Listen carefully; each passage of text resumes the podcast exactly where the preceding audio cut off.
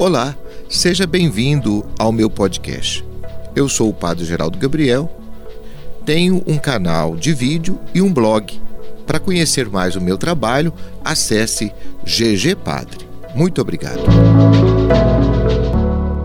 Uma das aves mais lindas, acho que você vai concordar comigo, é o pavão.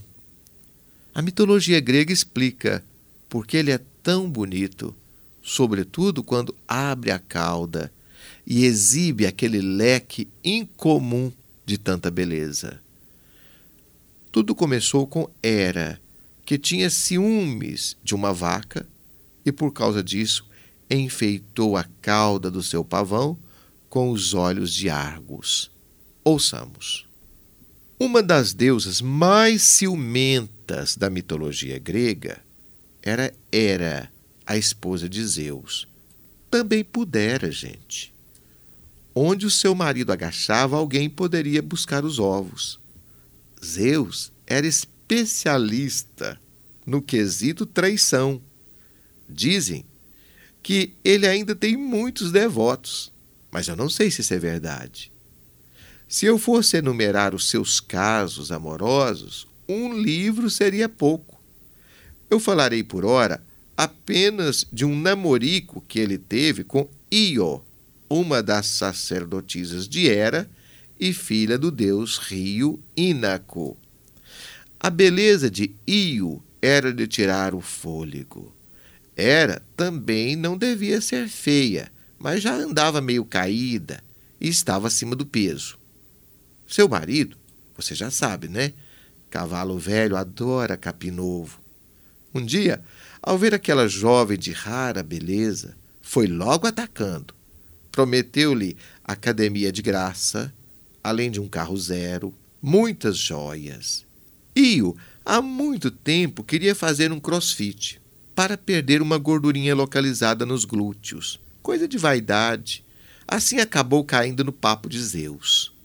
Um belo dia, enquanto os dois trocavam chamegos, Zeus percebeu que Hera se aproximava e não perdeu tempo. Transformou a sua amante numa bela novilha e ficou ali coçando a orelha dela.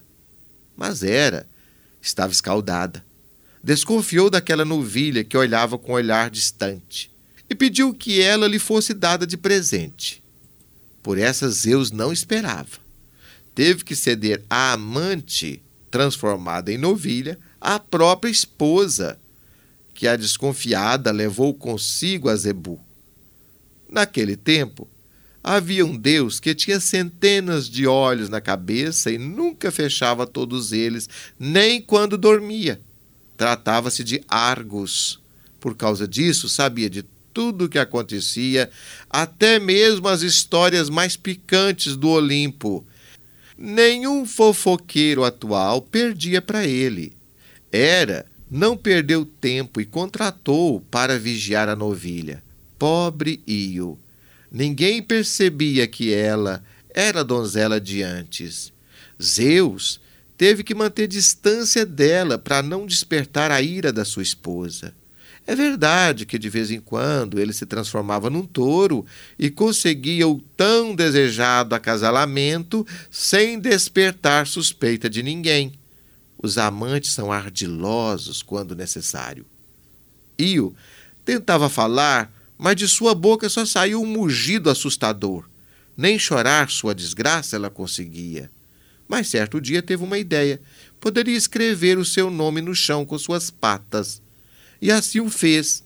Foi então que seu pai a reconheceu mas não adiantou muito. Argos levou-a para um lugar distante e ficou de olho, coisa que para ele não era difícil, pois ele tinha olho sobrando. Não suportando mais ver o sofrimento de Io, Zeus contratou Hermes, um matador de aluguel daquele tempo. Hermes era bom de prosa e tinha asas nos pés. Sabia como ninguém como enganar um sujeito. Por isso fingiu-se de pastor e foi tocando sua flauta na direção da novilha de Hera. Argos não desconfiou de nada, gostou do som da flauta e quis saber a história daquele instrumento. Então Hermes lhe contou. Havia uma ninfa chamada Sirinx que era muito querida por todos. Era devota de Diana e se parecia muito com ela. Um dia, quando caçava nos bosques, foi assediada por Pan, mas não aceitou suas propostas e correu dele em direção ao rio. Prestes a ser agarrada por Pan, ela invocou a proteção das ninfas do rio. Naquele momento, acabou sendo transformada num feixe de juncos. Abraçado com o feixe de juncos, Pan deu um grande suspiro, e daquele suspiro produziu-se um som belo e melodioso. Pan cortou os juncos em tamanhos diferentes, amarrou os pedaços, formando com eles o que hoje chamamos de flauta Pan. Assim que terminou essa história, Hermes viu que Argos tinha dormido. Então não perdeu tempo e, mais que depressa, lhe cortou a cabeça. Ao ficar ciente do caso, Hera entristeceu muito arrancou todos os olhos daquela cabeça sem vida e colocou-os na cauda do seu pavão. Por isso, os pavões ainda hoje carregam nas caudas os olhos de Argos. E o que aconteceu com a moça que virou novilha? Continuou pastando, sendo perseguida por Hera, que só se acalmou quando Zeus lhe fez mil promessas de joelhos. Até leite de vaca jurou que não beberia nunca mais. O feitiço terminou com um presente caro que lhe foi dado pelo marido: dois ramos de ouro em forma de chifres para ser usados na cabeça em dias festivos. O final da história ficou por minha conta e risco. Você gostou dessa história?